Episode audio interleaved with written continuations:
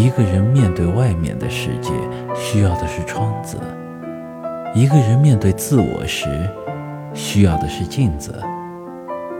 通过窗子能见到世界的明亮，使用镜子能看见自己的污点。